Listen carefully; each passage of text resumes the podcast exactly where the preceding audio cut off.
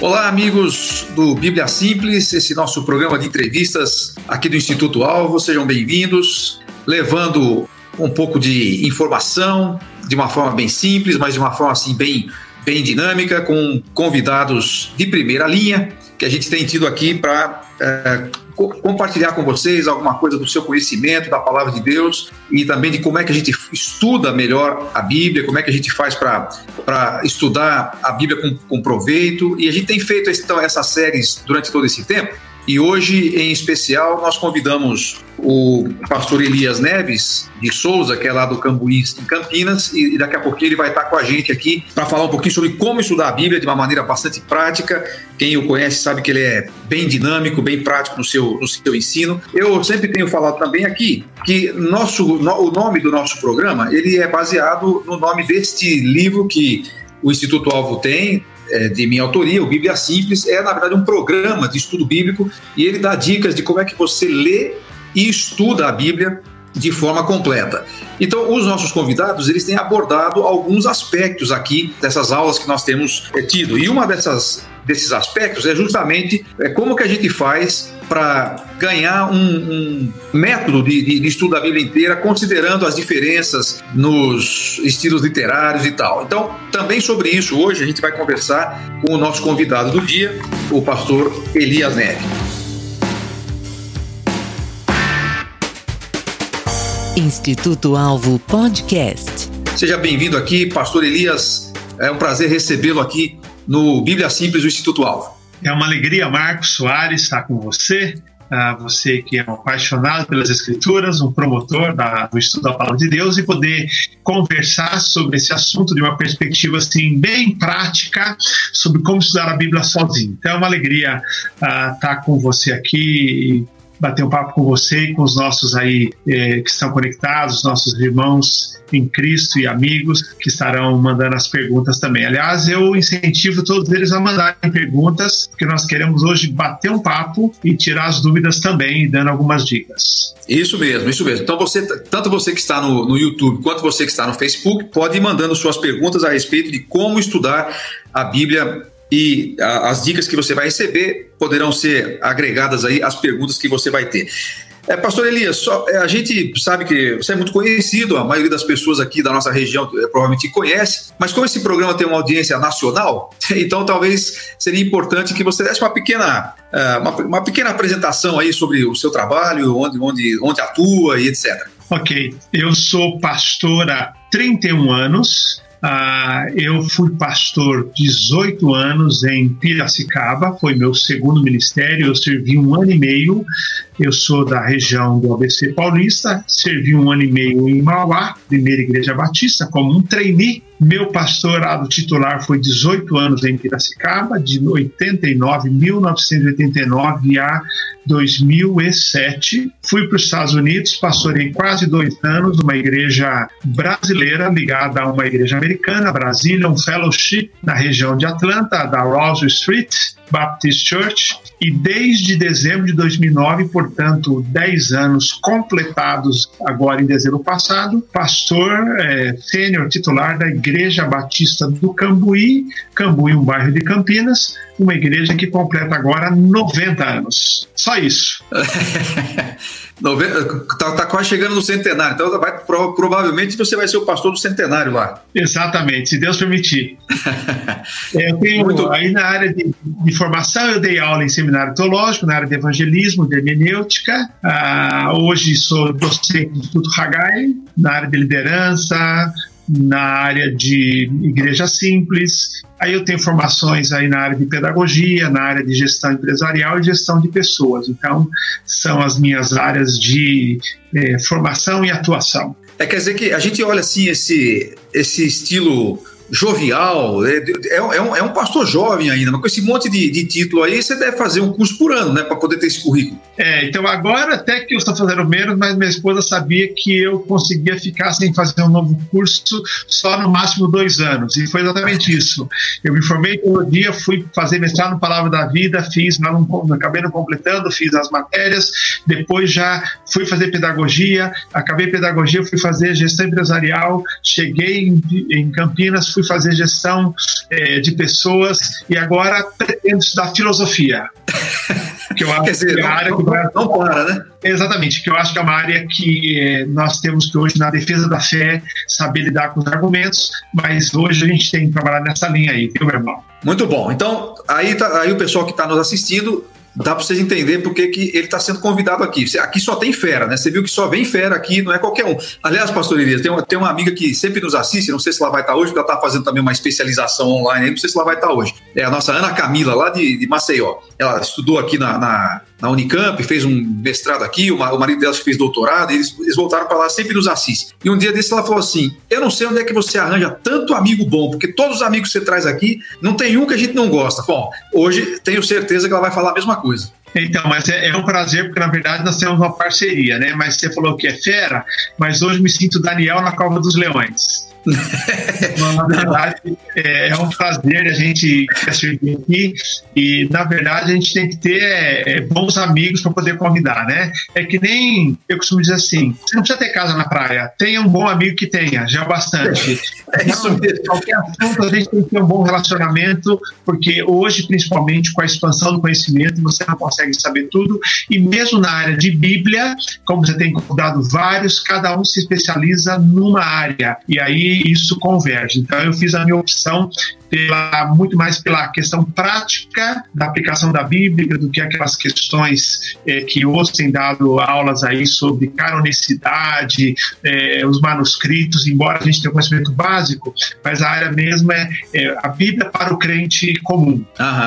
Então, é justamente nessa, nessa linha que a gente queria conversar um pouco. Então, é, na, na, sua, na sua vivência pastoral, os, os outros convidados até também eram pastores, mas no seu caso eu quero explorar mais da sua experiência justamente essa, essa prática de orientar pessoas na, no estudo bíblico e, e, na vida como um todo. Então, é, quando as pessoas, deve, deve, muita gente deve te procurar pedindo essa orientação e também você mesmo deve fazer isso no, no seu dia a dia. E o que, que, que, que, você diz para as pessoas a respeito do porquê que é importante estudar a Bíblia? É, é uma, uma, pergunta que parece meio básica, mas acho que é importante explorar um pouquinho isso aí. Por que, que é importante estudar a Bíblia? Então, é muito interessante porque é, eu gosto de pensar que ao estudar a Bíblia, existe assim, primeiro, é, três benefícios é, primordiais. Primeiro, você estuda a Bíblia para crescimento espiritual. 1 Pedro 2 diz que desejar ardentemente o leite espiritual para por ele, por ele crescer. Então, há o crescimento espiritual é, que, de conhecimento, de vida, que exige isso. É, então, esse é o primeiro aspecto. É impossível ser cristão e se desenvolver sem leitura bíblica e oração nós vamos dizer que são as coisas mais elementares, né? Então a gente ensina todo novo crente, olha, Bíblia, oração e, e evangelização. Então a gente ensina a estudar a Bíblia, orar e compartilhar a fé. São as coisas essenciais e alguns dizem até que, é, é, falando de Bíblia e oração, que é a vitamina BO, né? É, o cristão precisa de BO, a vitamina Bíblia e oração. Então tem que ensinar, senão ele não vive. Então, e ele tem que aprender de início que ele precisa ser ator da sua, do seu crescimento espiritual, que é para além de igreja, para além de escola bíblica dominical. Então, vamos lá, esse é um aspecto, então, crescimento espiritual. Segundo, o aspecto também da maturidade espiritual, não só do crescimento e do conhecimento, mas da maturidade. A Bíblia diz, o texto fantástico de Paulo a Timóteo, toda a escritura é divinamente inspirada. Ele fala que ela é apta para ensinar, para corrigir, instruir em justiça. Então, lembrar que a maturidade espiritual é nessa dinâmica da Bíblia. A Bíblia é o espelho, né? Nós olhamos para a Bíblia, é uma figura bíblica também, né? De, de Tiago, essa questão do espelho, de para ser praticante você olha, a Bíblia revela quem você é, então mudar. Então, a maturidade espiritual, ela necessariamente requer que eu seja um, um ávido leitor, estudante das Escrituras. E também a Bíblia, a Bíblia nos capacita para toda boa obra. Então, o texto diz também, né? então, é capacitação. Eu não sou um cristão é, útil, servo do Senhor, sem o conhecimento da Bíblia. Que, é, me capacita para como Deus seja perfeito e perfeitamente preparado para toda boa obra. Então, eu diria assim que, de início, um crescimento espiritual, a busca da maturidade espiritual e a capacitação para a obra de Deus, é, porque é impossível. A, o cristão, de fato, o seu manual é a Bíblia. Então, como que eu vou transitar no mundo como cristão se eu não faço essa intersecção com a Bíblia, se a minha, se a minha mente não é bíblica, se a minha argumentação não é bíblica. Então, eu sou apaixonado pela teologia. Eu não. É, é eu amo as ciências sociais, amo os outras áreas de conhecimento, mas eu sinto profundo prazer dizer que a minha prática principal é a teologia. A teologia é a rainha das ciências. E aí, no nosso caso de Bíblia, é a revelação de Deus. Então, todo outro conhecimento, Agostinho dizia que todo conhecimento vem de Deus, o verdadeiro. Mas nós temos que, hoje, de alguma maneira, mesmo entre teólogos, as pessoas estão é, é, desvalorizando as escrituras. Parece que ela não é atual. Então, para todas as áreas da vida, ela é, ela continua tendo a palavra final. Não tenho, nós não temos que ter medo nenhum de lidarmos com as ciências. Eu amo a filosofia. Eu acho que filosofia, eu, por exemplo, vou pregar domingo e vou pregar sobre relacionamento, minha frase-chave de Jean Paul Sartre: o inferno são os outros. Então, eh, Jean Paul Sartre, ele falou uma grande verdade. Ele diz assim: que nós tendemos a olhar o erro do outro e não o nosso, mas você depois vai para as escrituras sagradas. Então, não tem que ter medo você é, faz intersecção com a psicologia, com a sociologia, tudo, mas sempre à luz dessa ciência mãe que é a teologia, especificamente as escrituras sagradas, que elas são atemporais, que elas são plenamente atuais, elas não dependem de época, de tempo, de, de região, nada. Então, acho que isso a gente precisa resgatar essa questão, entendeu? É muito, muito interessante isso. Você, falou, você citou ali, entre as coisas importantes que você falou, que a gente tem que ser é, o protagonista do nosso próprio, do nosso próprio crescimento, né? No sentido que você, você também é responsável por crescer, não é só esperar que alguém coloque na sua boca, né? Sim, não, eu, veja só, as pessoas já têm a ideia, se achar que eu vou final de semana, porque sabe aquela ideia de igreja como posto de gasolina? Hum. Eu abasteço no domingo para passar a semana. Não, gente, você não completa o tanque no domingo. Domingo é para falar assim: olha, coloca trintão. Aí na segunda coloca mais 20, terça mais 20. É, na verdade é isso. Então a grande questão é que ao longo da semana, e logicamente nós entendemos a centralidade da exposição bíblica porque nós lidamos com os leigos. Então, a tarefa pastoral, pastor como mestre, é, segundo as escrituras sagradas, ela é central.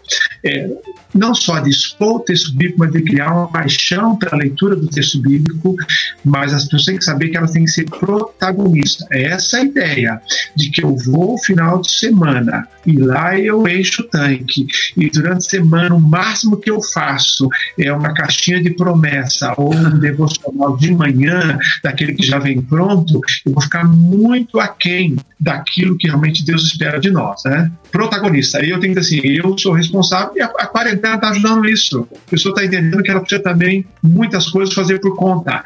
Para de esperar, porque as pessoas tinham na igreja várias vezes durante a semana e agora estão podendo contar com o culto de domingo e o resto. Você é cristão e tem que, que ser protagonista disso, viu? Muito, muito bom, muito bem lembrado isso, né? Porque às vezes a gente está é tão preocupado. Eu sou um amante dos livros, assim como você também é, né? A gente, é, tem gente lendo tanta coisa, é, mesmo no contexto da igreja, e acaba deixando o principal, né? Acabou deixando a leitura da palavra meio de segundo plano, né? Sim. Agora, na sua, no seu dia a dia aí, lidando com, com tanta gente, é, quais, é, quais são as, as, maiores dificuldades que as pessoas reportam assim a respeito de ler e estudar a Bíblia? O que, que, eles, que, que as pessoas em geral mais é, citam? De, olha, eu tenho dificuldade e quais são as principais? Isso. Desde que eu me tornei pastor, algo que eu decidi fazer, e nobre irmão, é ser o professor da classe de novos convertidos. Então, eu tenho várias classes TBD, eu eventualmente dou aula em outras classes temáticas, mas eu sou, via de regra, o professor da classe dos novos convertidos e candidatos ao batismo. Por quê?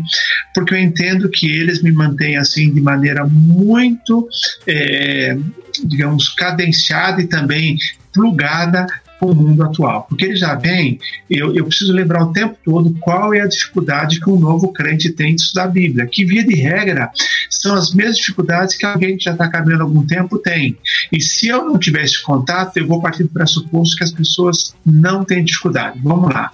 O que, que as pessoas dizem? Primeiro, as pessoas, o novo crente, vamos começar do básico, é que ele não entende esse livro, ele olha assim, Bíblia, ele tem que ensinar para ele, em primeiro lugar, que não é um livro, são livros. O grego, biblios, é, é livro, Bíblia, coleção, biblioteca. Então, primeiro ensinar para ele que é, é, é, ensinar essa questão que são vários livros. Então, ele tem dificuldade que ele pega, ele começa a ler, ele não tem, ele não sabe, ele não sabe que a Bíblia é uma coleção de livros, com vários gêneros literários, dos mais simples aos mais difíceis. Tem lá leis, livros da lei, tem livros proféticos, tem livros poéticos, tem livros históricos, tem livros de eh, profecia, tem livros também de revelação, como Apocalipse, Daniel, grande parte dele também. Então, a, a literatura apocalíptica, as pessoas pegam esse livro e tem dificuldade, sem dúvida. É fácil ler um salmo, de regra, alguns salmos, é fácil ler o começo de Gênesis, mas então, em primeiro lugar, eu procuro na classe primeiro ouvi-los um pouquinho e, a, e as dúvidas são sempre as mesmas. Vamos lá. Primeiro, que livro é esse? Então, eu vou explicar que é uma coleção de livros. E aí eu dou uma aula explicando as divisões da Bíblia. Os primeiros cinco livros, são assim, significado de Gênesis, significa Gênesis, que significa isso e tudo mais. Os profetas maiores, menores, entre nos evangelhos, os, as epístolas de, de Paulo, epístolas gerais, vou explicando a visão geral. Explico, por exemplo, a questão de eh, por quanto tempo foi escrita a Bíblia, tipos de homem, 40 homens, 1.600 anos, tal. Aí ele pergunta, pastor, por onde eu começo? Por onde eu começo? Então, é, o que, que, eu leio? Então, eu vou mandar ler a Bíblia toda. Se eu mandar ler a Bíblia toda, eu direi que o novo crente, ele, lá no meio de Êxodo, ele já vai naufragar porque vai ser difícil para ele. E Levítico nem se fala. Mas aí, é, o que, que eu falo para eles? Então é o seguinte: eu dou a dica, leia um, um evangelho. Explico os evangelhos, leia um evangelho. Um deles escolhe.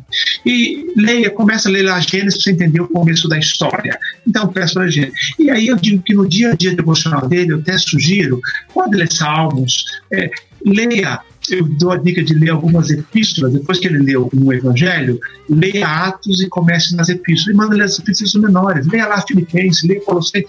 Ele já vai. Eu acho que você começa se familiarizando com a Bíblia e depois vai. Por exemplo, eu já tive gente que queria começar lendo o Apocalipse. Não tem jeito, entendeu? Mandar ele para Apocalipse.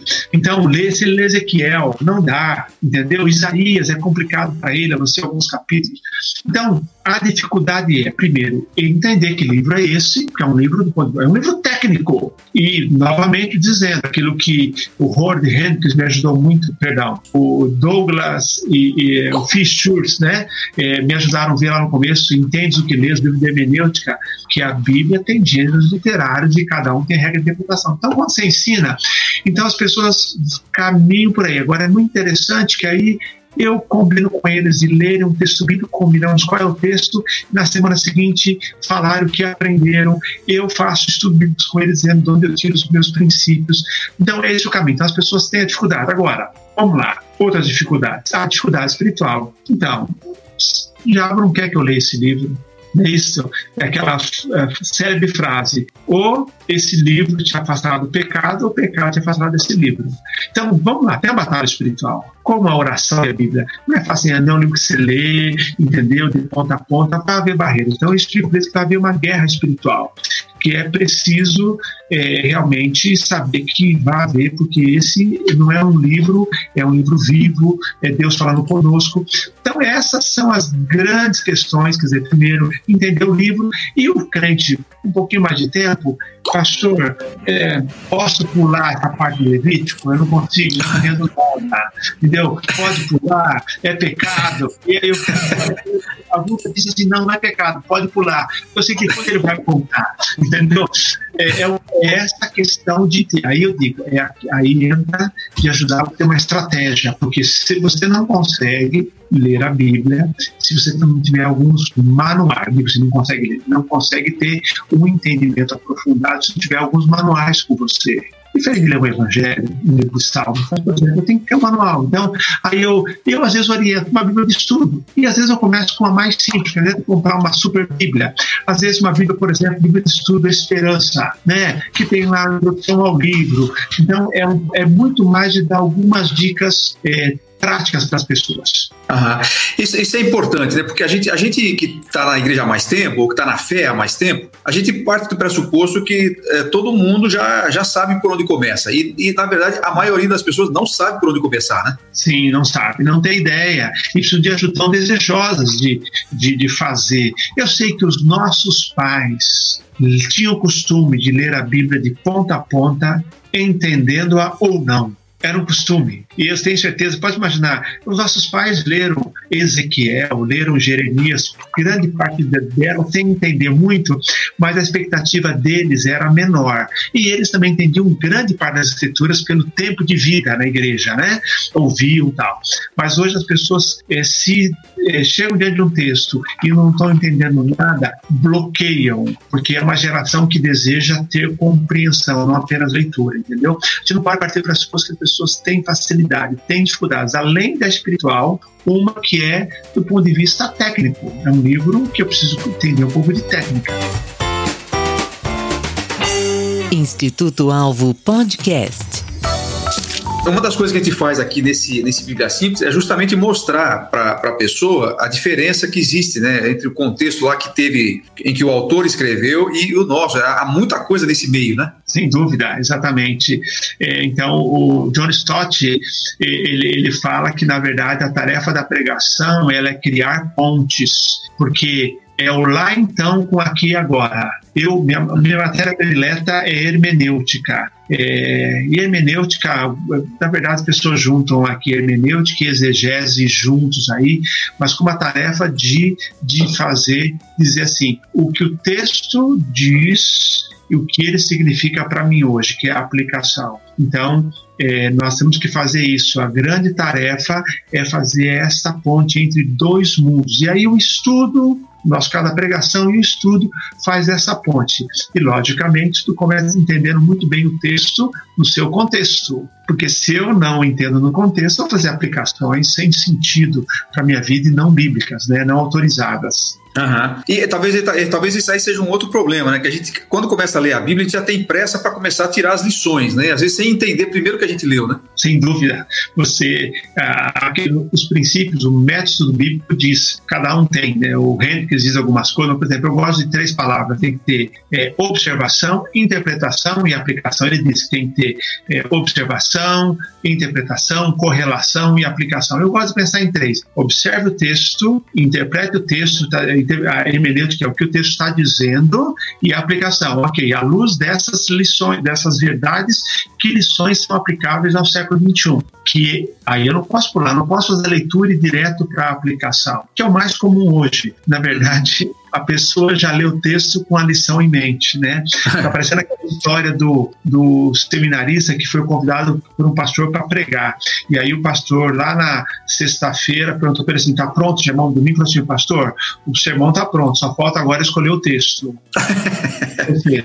ele já ia, sabia o que ia pregar, mas não tinha escolhido o texto. Então, é o texto. Texto é, o texto é que determina a interpretação e a aplicação. Eu gosto de pensar na seguinte história. Algumas vezes, fico imaginando se o apóstolo Paulo, falando de um personagem das Escrituras Sagradas, viesse a algumas das nossas igrejas e ouvisse alguém expondo uma de suas epístolas, ele dizer assim: não fui eu quem disse isso.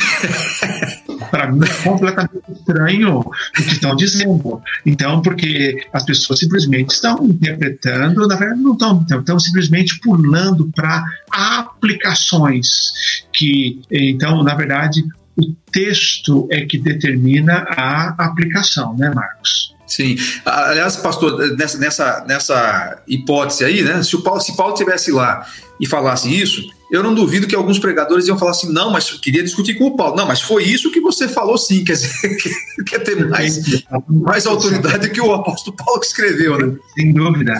Então, eu, tenho que o contexto, quer dizer, quando ele escreveu, para que ele escreveu, o que, que estava dizendo, e aí vem as aplicações, e aquilo que algumas a gente são fáceis de serem é, deduzidas do texto, outras são complicadas, você não pode fazer inferências, senão nós partimos para outras interpretações. Aham. Bom, eu, eu, eu, quero te pedir que fale um pouquinho, daqui a pouquinho, sobre é, alguns métodos de estudo bíblico. E eu vou mandar essa, esse programa aqui, eu quero, eu quero dedicar especialmente para uma das alunas que eu tive que é, me deu mais alegria na vida. Ela é, agora não é mais recém-convertida, mas quando a gente já conheceu, a Carol Botia deve estar assistindo a gente aí, talvez com o Fábio também, o marido dela. Ela chegou, se converteu, veio para a igreja e a gente acabou indo lá para o nosso grupo pequeno. Ela é daquelas que devora tudo que você fala e orienta e você vai vendo o crescimento dela nesses últimos dois ou três anos. Ela não perde um Bíblia Simples, ela deve estar por aí e ela vai gostar muito de hoje. Carol, eu sabia que esse aqui era, era o programa para você, então esse aí fica dedicado aí para essa aluna especial. O, o Gustavo está falando, por que, que você acha que a Bíblia é um livro tão negligenciado pelas pessoas? O que, que leva as pessoas a, a negligenciar tanto a Bíblia? Eu, eu até acrescentaria aqui, tanto dentro quanto fora da igreja.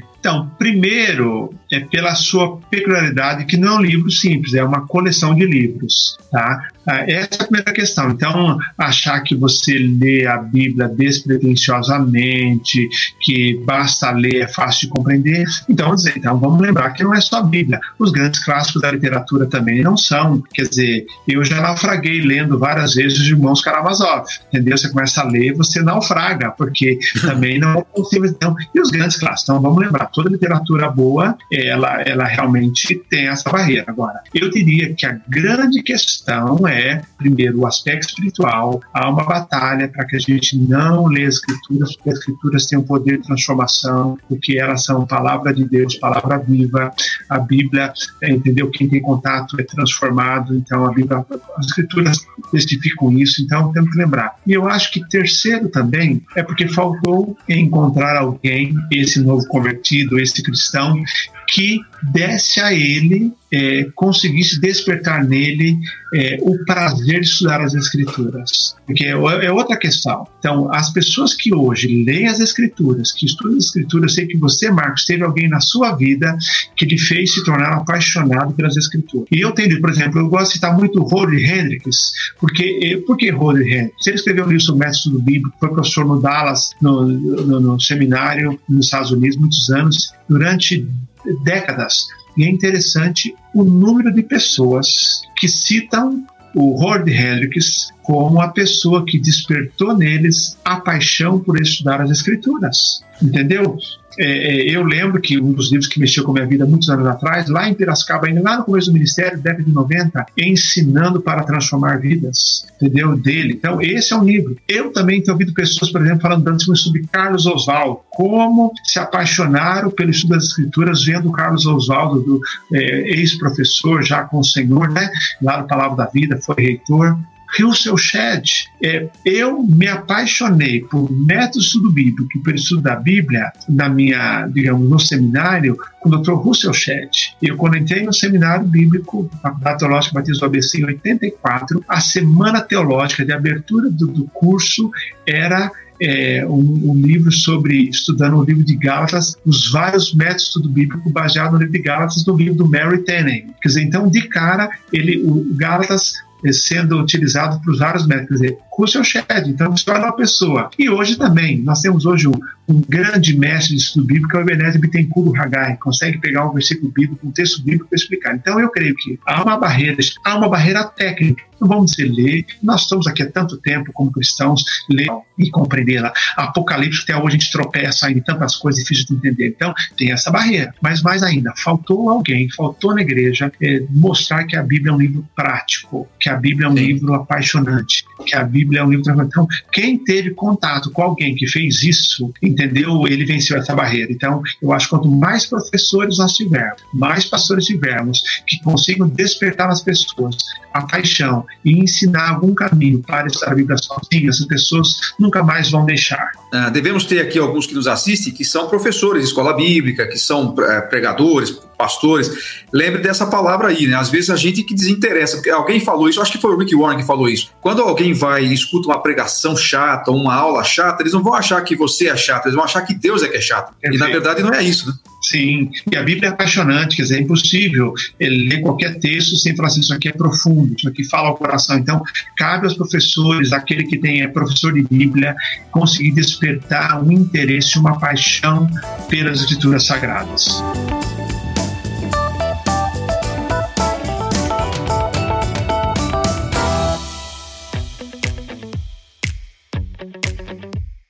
Instituto Alvo Podcast. Eu queria perguntar a respeito de métodos de estudo bíblico. O que você, sugere de, de, métodos de estudo bíblico? Assim, alguns que você acha que funcionariam bem, principalmente para quem está começando. Ótimo, eu vou sugerir alguns métodos, vou ser sucinto aqui, e depois que a gente for dar algum exemplo prático, tiver mais tempo, eu posso aprofundar, até porque a gente quer mostrar na prática algum estudo. Mas, por exemplo, vamos lá, métodos de estudo bíblico classificações são as variadas. Mas vamos lá, pensamos. Quem, eu diria, quais são os livros clássicos sobre isso? O livro do Rick Warren sobre como estudar a Bíblia sozinho, o método bíblico do Hendrickson, e tem tantos outros nessa linha aí, Vivendo na Palavra, também do Howard Hendricks, é, Hendricks. Então são livros que tem, por exemplo, método, o mais é comum, método devocional, Devocional é quando você escolhe uma porção das Escrituras, você medita naquele trecho, você é, pede a direção do Espírito Santo, o Espírito Santo vai dirigindo e você faz uma aplicação pessoal. O método devocional é um método que a gente usa diariamente, é um método de uma devocional, de uma aplicação. Então, é o método mais comum, que você vai para aquele texto em busca de uma palavra. Então, é um método que a gente usa com muita frequência. Pode ser método também de você estudar capítulos da Bíblia, em que você vai para um capítulo da Bíblia, você lê esse capítulo duas, três vezes, depois você é, é, escreve um resumo dos pensamentos ou das verdades descobertas naquele texto. Existe um método biográfico, quando você se interessa por um personagem das Escrituras Sagradas e você quer aprender. Ou seja, vamos aqui dar um destaque. Quando tem um método biográfico, eu tenho que lembrar do seguinte: eu tenho que aprender com ele o que fazer e o que não fazer. Então, você não estuda um personagem assim, não, é, eu vou seguir esse personagem. Não, a Bíblia diz que está lá, tudo é feito, dado como exemplo, Romanos 15, 14 diz, 15, 4 diz, tudo que na Bíblia outrora foi escrito, para o nosso ensino foi escrito. Então, eu olho para o personagem assim, olha, esse traço da vida dele, essa postura. Então, o método biográfico é um método fantástico. Já já vou dar um exemplo de um personagem que eu estudo, estudei sobre isso. Tem também, é, a gente pode dizer, do, o, o método por tópico. Você pode escolher por exemplo, um tópico. Alguns colocam o tópico como sendo um, método temático sendo outro, outros dizem que é a mesma coisa, mas é o seguinte, por exemplo, eu posso escolher o tema oração, mas aí, oração na Bíblia é muito amplo. Aí eu posso, de repente, falar assim: eu posso escolher um tema, oração na vida de Jesus, oração dentro dos apóstolos, oração nas epístolas. Eu posso escolher isso aí. Eu posso fazer tudo de também de temas, eu quero falar sobre a graça. O que a Bíblia diz sobre graça? O que a Bíblia diz sobre evangelho, tá? Então são formas, algumas formas da gente estudar e também o estudo de livros da Bíblia, em que eu quero entender todo o conteúdo daquele livro. Tá? Então, são vários, tem outros também, mas os principais são esses que a gente vai utilizando. Olha só a riqueza. Eu posso é, devocional, pode ser biográfico, pode ser tópico, pode ser temático, entendeu? Eu posso, é, posso estudar também é, o morfológico, buscar o sentido original de uma palavra, entendeu? Então, são vários métodos que nós temos para estudar a Bíblia. E, na verdade, vamos lá, eu como pregador e como professor, é, faço uso deles com muita frequência, dependendo do sermão que vou fazer. Então, por exemplo, uhum. eu preguei sobre encorajamento. Eu fiz um estudo biográfico de Barnabé porque é o filho do encorajamento, o filho da exortação. Então, eu peguei uma série sobre uma igreja centrada no evangelho. tive que hoje você não precisa, você tem concordâncias na internet. Palavra evangelho que ela aparece em todo o Novo Testamento. Faz a listagem, imprime, vai utilizando que ele fala sobre evangelho. Então você usa. Preguei no Salmo 23. Ok, você faz o estudo todo técnico, morfológico, mas daqui a pouco é devocional. O tema era nada me faltará. Então você vai utilizando. Eu preguei de quinta-feira sobre oração. Então começou. É, aí eu fui dividindo oração nos evangelhos, a vida de Jesus, oração vida dos apóstolos, depois oração nas cartas paulinas, você vai fazer. Então, depende do seu interesse e hoje está muito fácil. Como faz? Quais ferramentas? É bom. É bom ter a Bíblia de estudo? Sim. É bom ter comentários bíblicos? Sim. Mas hoje o mínimo, eu digo o seguinte, às vezes o camarada coloca três, quatro, eu fiz isso, três, quatro livros imensos e antes de ler a Bíblia ele quer ler um monte de comentário, Um monte de introdução. Não, meu irmão. Eu costumo dizer, leia ali a introdução ao livro, tem que ter uma página. Quem é o autor? Entendeu? A época que ele escreveu, quais eram os destinatários. A partir daí vai para o texto. E no texto você faz as perguntas. Porque, aliás, eu lembrei de sacar agora. O segredo disso da Bíblia é saber fazer boas perguntas. Né? Do tipo, quem, o que, para quem, e depois perguntar para o texto: há alguma promessa nesse texto? Há algum pecado a confessar? Há algum ensino para mim? É nessa questão. Então, eu diria: é, você vai usando os métodos, mas sempre é, você vai direto para o texto bíblico. E já já vou dar um exemplo de o que, que eu tive que fazer a semana para poder pregar domingo. Okay. Opa! Então, essa, essa, essa, aí, então, o pessoal que prega aí já vai ter um extra aí. Isso aqui é bônus, hein? É, então, vamos ver como é que. Você tem um exemplo para nos mostrar aí, prático? Tem tempo. Vamos lá. Domingo eu vou pregar sobre José. O tema é Vendo a Vida da Perspectiva de Deus. Então, a tese é a seguinte: eu vou mostrar nesse tempo de crise que a gente vive que a Bíblia nos ensina que nós estamos vivendo uma apenas uma cena do filme e não o filme completo. Deus está escrevendo a nossa história. E nós enxergarmos a vida como sendo, nesse momento, a cena apenas de um filme, é difícil, ou um capítulo difícil da nossa história, ter uma visão de perspectiva de longo prazo, e mais ainda, no caso da tese é seguinte, perspectiva cristã, perspectiva de Deus faz diferença. Então vamos lá. Eu já, eu já preguei inúmeras vezes eu já preguei uma série no livro de Gênesis sobre José, mas dessa vez eu queria me dedicar a Gênesis 50, verso 20, quando naquele encontro com os irmãos dele após a morte do pai, a gente se lembra Gênesis 50, verso 20, é, toda, estamos falando aqui com cristãos que conhecem bem a história. José trouxe toda a família para viver no Egito, na terra de Gozen, ao total, incluindo José e seus familiares, 70 pessoas. Eles viveram ali muitos anos até que Jacó morreu. Jacó morreu é, 17 anos depois de ter chegado ao Egito. Ele chegou lá com 130 anos, morreu com 147 anos. José, nessa época, pelos meus cálculos, tinha 59 anos. Esse, somando aí tudo, creio que é isso que ele tinha. É, o fato é que os irmãos, com medo agora de haver retaliação, falam para José: nosso pai, uma mentira, nosso pai diz: olha, é, perdoa-lhes. E José sabia que não era verdade. José falou assim: porventura estou em lugar de Deus, né? Ele diz no versículo 19. Ele fala: aqui está a, a, a, filosofia de vida do cristão. Certamente planejaste o mal contra mim, porém Deus o transformou em bem para ver, para fazer o que se vê nesse dia, ou seja, conservar muita gente com vida. Nesse texto, já podia pregar, já preguei sobre soberania de Deus, porque é o texto que fala sobre soberania, mas nesse texto eu quis destacar o seguinte: esse é o final da história. Mas por conhecer o final da história, nós talvez desprezemos os detalhes da história. Aí, no domingo, eu vou pregar então que José chegou com 17 anos ao Egito, se tornou governador aos 30 anos. Então, ele viveu 13 anos de adversidade. Então, a questão é: nós estamos aqui dois meses confinados, já estamos desesperados. Entendeu? Então, José não ficou um ano, ficou 13 anos com altos e baixos. E toda aquela história que a gente conhece. Chega lá na casa de Potifar, é bem sucedido, é tentado ali pela mulher de Potifar, lançado na prisão. Na prisão, ele interpreta ações de padeiro e de, e de copeiro. É, o copeiro esquece dele durante dois anos, não lembra de citar o nome dele para Faraó, e assim por mais. Fora aquela carga emocional dos seus irmãos, o que eles fizeram, eles traíram, desprezaram, tudo mais. Vamos lá. Qual o caminho? Para pegar a sua perspectiva, vendo a vida da perspectiva de Deus. Eu li capítulos 37 a 50 de Gênesis. Está todo marcado na minha Bíblia. E eu não sei nem marcar muito mais coisas. O que eu fiz, uma tarefa que eu tomei aqui foi de calcular a idade de José dentro do possível. Eu fui calculando uhum. aqui, é porque à medida que a Bíblia dá os detalhes, eu fui anotando.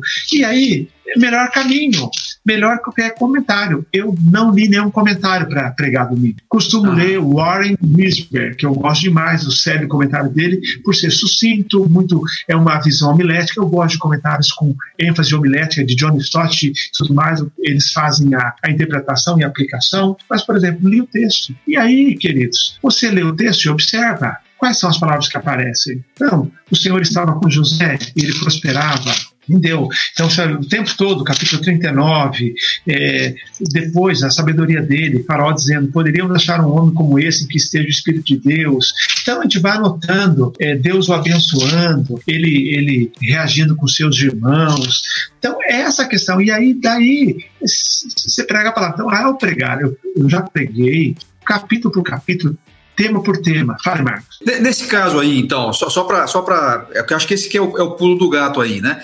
É, algumas perguntas aí quando estava descrevendo o seu, seu processo de preparação dessa mensagem específica. E se você que está nos assistindo não prega, você vai fazer o seu estudo, é o mesmo é o mesmo sistema, né? Só que você não vai pregar. Agora, você, você é, tinha em mente a mostrar essa questão da perspectiva. À medida que você foi lendo, foi lendo do capítulo 37 até o 50, que é a história de José completinha, você deve ter lido isso talvez uma, talvez até mais vezes, e vai vendo detalhes que vão amarrando aquela tese que já estava na sua mente, que provavelmente o Espírito Santo que ele, que ele colocou. É mais ou menos isso.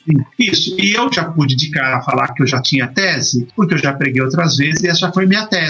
E eu talvez se lesse outro texto tivesse que descobrir qual era a tese. Essa já era a tese, porque eu preguei um sermão quando preguei uma série de José, é, lições na vida de José, eu falei sobre soberania de Deus. E aí, ao ler o texto, qual foi minha tarefa? Ver como essa perspectiva que José tinha no seu coração o ajudar a viver em tempos de adversidade e também depois em tempos de prosperidade, que foi mais uhum. prosperidade.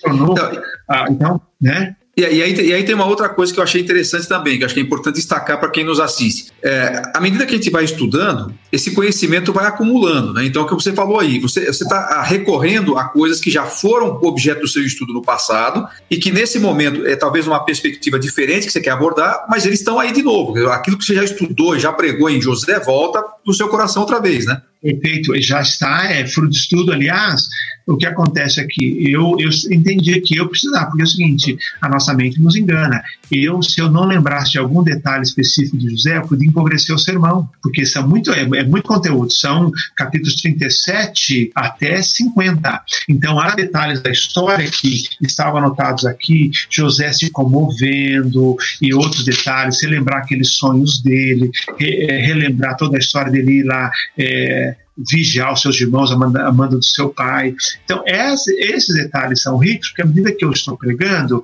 eles não nem estão anotados no meu esboço, mas eu vou lembrar porque é uma história. Então, essa é a história, como eu preguei em Jonas recentemente, uma série chamada Tempo de Crise, Tempo de Crescimento. Toda semana, lendo inúmeras vezes Gênesis, é, Jonas 1, 2, 3, 4. Jonas 1, 2, 3 e 4. Então, agora eu vou dizer aqui, então vamos lá, uma dica pessoal. Os meus sermões hoje são em grande parte fruto das minhas experiências devocionais ou de estudo bíblico, entendeu? Ok, isso pode partir do texto bíblico de cara, pode ser que seja um livro, por exemplo, que eu prego, vem lá, Wayne Cordeiro, andando de tanque vazio, algumas coisas, guarda o teu coração. Mas, em geral, é um texto bíblico que depois eu aprofundo. Então, hoje, a minha tarefa de estudo e minha tarefa homilética, ela vem desse contato com a escritura. Então, para mim, são os mais ricos. Então, por exemplo, eu pregar um sermão sobre José, flui, flui, porque são verdades que eu acredito e que eu uhum. próprio vivo nesse momento e tenho que viver. Então, é muito importante lembrar. Então, aí que entra a riqueza das escrituras. Nós falamos que é prática. Por que, que a pessoa lê as escrituras sagradas? Porque para esse momento eu leio a história de José e saber que o que eu mantei, vamos lá, o que eu mostrei para pessoal assim em linhas gerais, que foi a perspectiva ampla que ele tinha, e no caso a perspectiva dada por Deus, é, de que era apenas um capítulo, uma cena do filme, que não o livrou da amargura, entendeu? É, uhum. O livrou de decisões precipitadas, erradas em busca do prazer lá com a mulher de Potifar, é, de, de vingança contra seus irmãos. Tá? Então, essas questões de ser uma bênção mesmo na, hora, na, na hora da, da crise. Então, uhum. todo lugar que ele estava, ele era bênção. Bênção Sim. na casa de Potifar, prosperidade. Bênção na prisão está em baixa. Onde ele estava, ele era benção. Então, para esse momento, para mim, isso é altamente relevante mostrar para o meu povo. Queridos, nós vivemos uma crise, uma, eu uso a palavra adversidade, mas veja como José viveu. Ele foi benção em tempos de adversidade e de prosperidade. Então, é, é muito rico. Então, eu vou dizer, aí uma, o segredo é leitura das escrituras. Uhum. Entender. Sim. Então, sabe, sabe, Sabe uma coisa interessante aí? Que é, eu, domingo, por, por, coincidência, eu vou pregar José também, mas ele vai ser só um dos personagens que eu vou abordar, porque uh, eu, tô, eu pensei em alguns. Eu vou falar sobre uh, bênção no confinamento. Então, eu, eu, lembrei de quatro personagens, na verdade são mais de quatro, a gente cita Daniel e os amigos, né, que estavam confinados contra a vontade, obviamente. Né? O José, Daniel e os amigos na Babilônia, depois eu penso em Paulo na prisão e João na prisão, né? e, e como eles reagiram a esse momento. É interessante isso que é, é, a, a, a, perspectiva pode ser levemente diferente, mas as, as conclusões vão ser muito parecidas porque nós estamos tirando do mesmo texto. Né? Sim, sim, sem dúvida, é isso. Então eu acho que Uh, eu tenho pregado, preguei em Abacuque no começo dessa crise, preguei uma série em Jonas, e Jonas também retomando é, estudos do passado, mas que agora se aplicam de maneira particular. Então, nessa questão, dando dicas aí, né, Marcos, de estudo, pode dizer, tem que nós temos que estar assim envolvidos com o texto. Então, eu digo a você, é, leia introdução ao livro, por exemplo, a série da Vida Nova, que da, do John Stott, a Bíblia fala hoje, ou também esses livros novos que têm sido escritos sobre juízes para você, romanos para você, são bons livros que eles são curtinhos, dão uma visão geral, entendeu? E aí você vai, você já aterriza no texto. Então, mais do que introdução, tem uma visão geral e vai acumulando. Mesmo que você não precisa saber todos os detalhes e resolver todos os dilemas do texto agora vá para o texto. A intimidade, daqui a pouco você vai. Eu, por exemplo, tenho dúvidas sobre Apocalipse, uma série de coisas ainda. Não estou preocupado em resolver tudo, desde que ele seja relevante para mim nesse momento, entendeu? Então, aí, na questão do estudo, Marcos, isso, isso, se aplica, isso se aplica também para o, para o leitor que não é um pregador, né? Ele, ele, ele é, está falando para todos, né? Para todos. A pessoa pega, lê a Bíblia, qual o caminho? Então, vamos lá. Aí eu eu vou dizer, eu leio a Bíblia como estudo bíblico. E às vezes no meu estudo bíblico surgem possibilidades de aplicação para o meu povo. Por exemplo, pregando em Jonas, como é que eu faria? É, deixa eu falar de Barnabé primeiro. Barnabé é um estudo biográfico. O que, que a gente faz? É simples, você vai no livro de Atos onde ele aparece. Então eu peguei lá Atos 4, Atos 9, Atos 11, que ele aparece. Então, e, e mais alguns textos, e você pega, escreve tudo que a Bíblia diz, e você depois aprende com a, com a, com a figura dele. E ele realmente lá, ah, o, o, filho da consolação, que é a palavra paráclitos, né? que é a mesma do Espírito Santo, caminhar ao lado, em cada situação que ele aparece, ele aparece como sendo um paráclitos, um filho da consolação ou da exortação. Lá em Atos 4, do ano terreno, Atos capítulo 9, é sendo ali o, o tutor de Paulo, né? Atos capítulo 11, sendo um fiscal na igreja de Antioquia, e assim vai. Então, é, veja só, você vai lendo o texto e vai vendo o que é rico o personagem, e no caso de Barnabé, só exemplo positivo para nós. Ele depois acreditando em João Marcos, e está de acordo com o caráter dele, por isso que alguns dizem que é estudo biográfico ou estudo do caráter, entendeu? Porque é a mesma uhum. coisa, ele, ele era por natureza um encorajador. Agora, por exemplo, então essa é uma forma. Falando aqui, já que tem pouquinho tempo, em Jonas. Você vai para Jonas, lê o texto, e aí eu lendo o texto de Jonas, começa assim, eu vou anotando, coisas do tipo. Versículo 2 fala assim: prega contra ela. Versículo 3, eu risquei aqui. Jonas, porém, fugiu da presença do Senhor. Aí no final do versículo 3, aparece de novo. Fugindo da presença do Senhor. Grifei. Versículo 5, cada um clamou ao seu Deus. Depois diz o texto, ele dormir profundamente, levanta-te e clama ao teu Deus. Eu vendo alguns verbos, depois fala fugir da presença do Senhor, clamaram ao Senhor, temeram ao Senhor. Então, existem palavras que se repetem. E se se repetem, é uma indicação que é ensino. Então, falou que ele fugiu da presença do Senhor. É, diz que depois que os marinheiros clamaram ao Senhor, os marinheiros falaram para ele assim: levanta-te, clama ao Senhor. Depois, quando ele vai dizer que para jogar ele no, no, mar, ele fala assim: eu estou fugindo do Senhor. Versículo 14: eles clamaram ao Senhor. Então, aí a ideia de fugir, a ideia de clamar domina o texto. Então, se eu for fazer um estudo no capítulo 1 de Jonas, essas verdades são relevantes.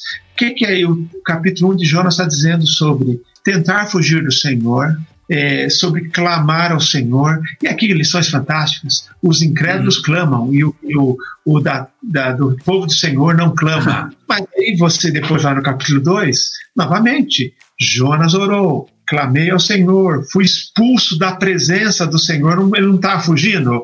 Deus realmente expulsou ele, metaforicamente. Lembrei-me do Senhor. Então, novamente, aí você consegue ver que o tema desobedecer, fugir da presença, ou tentar fugir, e clamar ao Senhor, domina o capítulo 1 e 2, tá? Então vai, então são coisas que entra no capítulo 3, em que ele obedece, e o capítulo 4, que é, que é surreal, você vai lendo e eu vou anotando. Ah, vamos lá. O texto é claro, é uma, uma, análise da língua portuguesa. Jonas, porém, ficou extremamente contrariado. Grifa isso aí.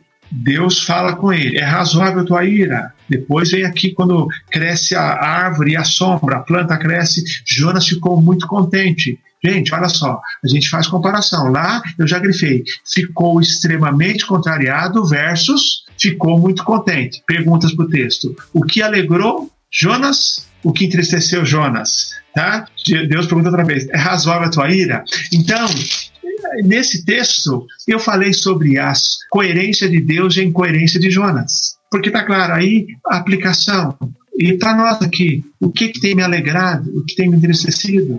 E que Jonas estava com os valores totalmente invertidos. Né? E, e aí eu estou percebendo que nesse processo que você fez aí de Jonas, é, é a leitura exclusiva do texto. Você não citou nenhum comentário, você está só lendo o texto. Uhum só lendo o texto. Então, aliás, eu digo o seguinte: não vá para nenhum comentário sem antes fazer a sua interpretação. Se você não fizer a sua análise, as primeiras lições, você vai ser dominado pelo, pelo comentarista depois. Então, não vá ao comentário antes de fazer. Então, mas algumas coisas, por exemplo, um pouquinho de experiência, pegando, tá claro, não dá para ler. Jonas ficou extremamente contrariado e furioso e não perguntar com o quê? Está no capítulo ah. 3. Porque com arrependimento de Nínive, não é isso? Ele ficou, ele ficou contrariado. Aí, e outra coisa fantástica, eu grifei aqui. Eu fugi depressa para trás porque sabia que Deus é compassivo.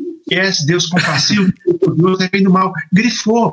É razoável a tua ira. As perguntas que o texto faz, as afirmações fortes, e depois você consegue ver. Então, o caminho é, eu vou dizer, sem medo de riscar a Bíblia risca a Bíblia, risca os verbos, fica assim.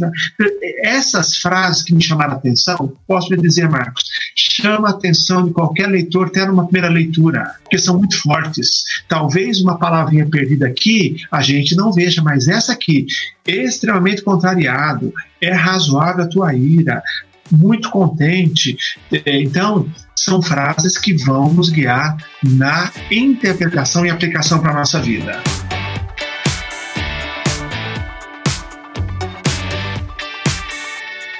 Instituto Alvo Podcast. É pena que nosso tempo é curto e sei que você tem outros compromissos hoje também, senão a gente até podia esticar. Mas uma, uma coisa que chama atenção nesse seu, nessa sua forma de extrair as coisas do texto se reflete também na sua forma de pregar. Quem, quem te conhece pregando, e aliás, se você é, quiser acompanhar as pregações do pastor Elias, vocês têm um canal no YouTube lá da igreja? Como é que tá aquilo? No YouTube e coloca lá IB Cambuí ou Igreja Batista do Cambuí, tem ah, os sermões dos últimos anos aí lá, as séries estão todas lá. Então, uma característica da, pregação, da sua pregação é que você consegue contar essa história, e se contou essa história praticamente toda em cinco minutos aqui, e uma pregação sua nunca tem mais do que 30 minutos, 30 e poucos minutos. Você consegue é, colocar uhum. tudo isso numa pregação só, e eu acho que isso é, isso é muito importante, porque você, eu não acho errado você pregar um capítulo por, por semana para você extrair, ok, mas eu acho muito legal essa ideia de ter essa visão panorâmica de, um, de uma história, de um personagem, pegando essa linha mestra, esse, esse, esse mapa que você passou numa, numa pregação. Eu já estou curioso aqui para ir lá estudar Jonas por mim mesmo, agora. Isso, é. Não, porque isso é legal. Por exemplo, Jonas, eu resolvi pregar quatro sermões. Eu podia pegar inúmeros sermões, porque existe mais de um tema em cada capítulo. Mas nesse caso, eu preguei quatro sermões, um em cada capítulo. Um capítulo 1, 2, 3 e 4. Em José, preguei uns 10 sermões. Preguei uma série no Salmo 23. E no Salmo 23 eu podia pegar um sermão só, mas resolvi, era no início dessa crise, eu preguei é, quatro ou cinco sermões. Primeira semana o Senhor é meu pastor, na segunda nada me faltará, e depois eu fui cada ponto. Então, agora, é exatamente isso de tirar a lição. Então, as coisas são muito é, claras. Daí eu vou dizer, o que, que é importante? Falando assim, para a gente fechar aqui no estudo bíblico, vou ler o Salmo 23. Nós precisamos compreender o contexto histórico rural do Salmo 23. A gente vai perder. Então, a pessoa lê, quer dizer, eu não sei, por exemplo, eu tive que ler livros do Philip Keller e outros mais sobre o contexto do Salmo 23, senão eu vou perder. Eu falei assim, para nós, no ambiente urbano, nós perdemos completamente. Eu me recordo uma vez fui pregar no João capítulo 15 sobre a videira, fui estudar aquele texto. Eu pedi para o irmão da igreja me levar num, num local onde tivesse uma videira e me explicasse a dinâmica da plantação de videira, da videira do, da questão de poda, o que, que é poda, entendeu? Então me enriqueceu. Então acho que nós também, quando lemos texto bíblico sobre qualquer assunto para edificar, você vai ser enriquecido lendo Salmo 23, entendendo o contexto. Você vai ser enriquecido lendo João 15 na videira, entendendo o conceito de poda, entendendo o conceito de limpa para que dê mais fruto. Então nós vamos fazer isso. E isso, os comentários nos ajudam, porque senão é, eu não consigo sozinho, porque é na minha área. Mas acho que é um grande desafio de a gente, sem dúvida, compreender o texto. E eu digo, o estudo bíblico tem por objetivo aquelas três coisas: é a questão do crescimento espiritual, maturidade espiritual e preparação para a obra. Então, quando eu faço estudo, seja ele devocional, biográfico, temático, seja o que for, é, ou nessas três, ou em alguma dessas áreas, a Bíblia vai ser, é, para mim, muito prática, viu? Muito bom, muito legal. Tem até algumas perguntas aqui que nós não vamos ter tempo de fazer, mas isso me dá até uma ideia. Que algumas, algumas estão perguntando aqui sobre pregação expositiva. O Geraldinho Farias está tá te mandando um abraço, dizendo, está mandando perguntar qual é, qual é a, o segredo da sua jovialidade aí. Se é o amor ou se é a marca do formal, porque ele fala, fala sério, ele não muda. Sim, é, fala pra, é, porque eu sou casado com uma psicóloga, ele é psicólogo também, linda, e ela cuida bem de mim, não me deixou enlouquecer, entendeu? Então é isso. então aí, Geraldinho, tá aí, tá aí, a, tá aí a resposta. Quem sabe num outro momento aí a gente, a gente marca para você falar um pouquinho mais especificamente sobre pregação, porque muita gente tá, é, acabou se interessando por esse aspecto aí. Mas, Posso meu querido amigo, você, você sabe quanto influenciou e influencia a minha vida até hoje. Eu, eu, sou muito grato a Deus por sua vida. Você fez meu casamento junto com meu pai, né? Do lado do meu pai, você celebrou nosso casamento aqui. É, e a gente está. É, eu sou muito grato a Deus por tê-lo entre, entre meus amigos e porque você nos abençoa tanto. Eu agradeço a disposição sua de compartilhar com a gente é, e nos ajudar nesse dia a tirar o, o máximo de proveito do nosso estudo bíblico é uma alegria e eu dou um conselho final. Leia a Bíblia e comece com aqueles livros que você acha que são mais fáceis, risque a sua Bíblia, faça perguntas e você vai criar uma paixão e aí o resto não vai ser pedreira. Se você criar essa paixão, o resto vai ser fácil. Que Deus possa nos abençoar, porque eu sou apaixonado por esse livro e, e, a gente, a nossa vida é embasar nas escrituras sagradas e isso, nesse tempo especialmente, que as pessoas estão acreditando em outras coisas e não nas escrituras sagradas, para mim é uma lembrança completa. Quando eu vejo hoje pessoas apaixonadas por teologia, eu falo assim, olha, eu só estou defendendo Jesus Cristo e as escrituras sagradas, que esses não falham, o resto eu não confio em ninguém. É isso, tá bom, é isso. Pelo... Eu que agradeço mais uma vez, pastor Elias, vocês que estiveram conosco aqui ao vivo ou que estão assistindo posteriormente, muito obrigado pela, pela participação aqui. Fique ligado que na semana que vem e nos outros, nos outros dias teremos outros convidados com outros assuntos sempre ligados aí ao nosso crescimento. Então, um abraço a todos. Tchau. Um abraço. Um abraço a todos. Para saber mais sobre o Instituto Alvo e conhecer os seus treinamentos, palestras e publicações, visite institutoalvo.com.br ou busque por Instituto Alvo nas redes sociais. Na descrição deste episódio você encontra o link para conhecer os cursos online oferecidos pelo Instituto Alvo. O Alvo Podcast tem direção de Marcos Soares e edição de Carlinhos Vilaronga. O apoio de produção é da Nabecast Assessoria em Produção de Podcasts, publicado pela Nabe Podcast Network. Para conhecer outros podcasts publicados pela nossa rede, visite nabecast.jp. Instituto Alvo Podcast.